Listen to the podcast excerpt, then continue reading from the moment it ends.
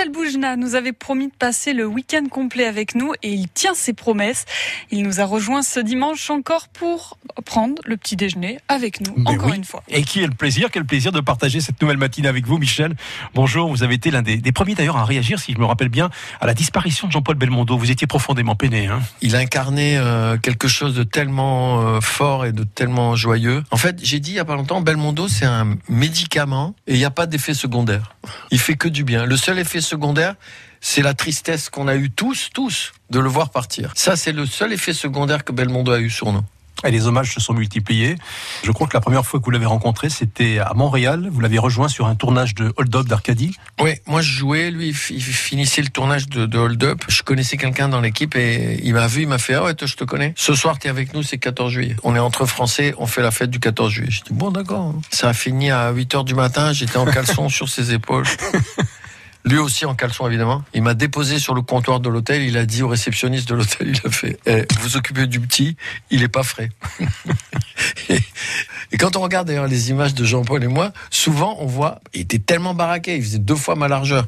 Moi j'ai l'air d'un d'un poussin à côté. Puis quand j'ai tourné avec lui, on a ri, mais vous pouvez pas imaginer ce qu'on a ri. Vous savez qu'un jour, ça c'est pas moi qui l'a fait, c'est un autre acteur, Mhm. il l'a emmuré. Non. Ouais, le mec, il veut sortir de sa chambre le matin. Mais il a mis une armoire normande devant et il a mis des pains dedans. Donc il peut pas bouger l'armoire. Et mais il a mis la glace de l'armoire face au mec. Il était dans le lit avec sa femme. Jean-Paul il s'en va, il frappe à la porte. Le mec endormi, il va, il l'ouvre. Et puis, comme un zombie, il revient dans le lit. Et sa femme le dit, c'était qui? Il fait, c'était moi. Vous connaissez un pays où on rit autant? Ouais, en Italie, je suis sûr en qu'il voilà, ouais, ouais, rigole. dire. Ouais. Mais euh, Mhm. la France, c'est un pays où on rit tellement. Quel, est le pays qui a eu Coluche? À propos de Coluche, Belmondo et vous, la soirée Carlos Sotomayor. Ah oui, ça, ça alors? ça, c'était un grand moment. Mais c'est vrai, je suis en train de me dire, à, à réfléchir à haute voix. Citez-moi un pays, à part l'Italie, peut-être avec l'Italie, où il y a Coluche, où il y a euh, Fernand Reynaud, où il y a De Vos, où il y a autant d'humoristes. Il y a le Québec, où il y a beaucoup d'humoristes. Mais sinon, vous vous rendez compte la richesse de ce pays? Je refuse d'être euh, négatif. Michel Boujna, vous allez dire adieu à, à vos personnages, à Maxo, à Julot, à Guigui.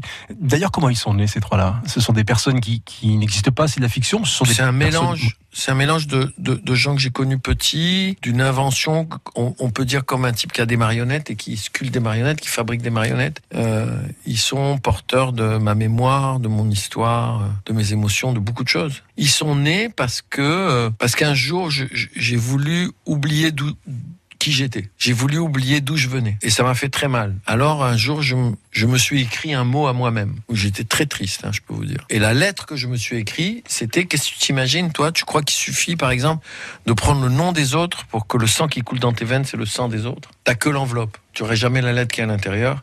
À la limite, tu es timbré. Je me suis écrit ça à moi. Quand j'ai relu, j'ai dit, tiens, ça ressemblerait à un père qui parle à son fils. Et j'ai écrit toute la scène. Mhm. Michel, on vous écouterait pendant euh, des heures. On va continuer d'ailleurs de visiter votre parcours. Euh, ce matin sur France Bleu Azur, vous revenez juste après le journal de 8h30 pour évoquer les magnifiques Maxo, Julot et Guigui, ces personnages que vous avez créés au début des années 80, 84 d'ailleurs, pour la précision, et qui vous ont permis d'aborder tous les sujets qui nous touchent.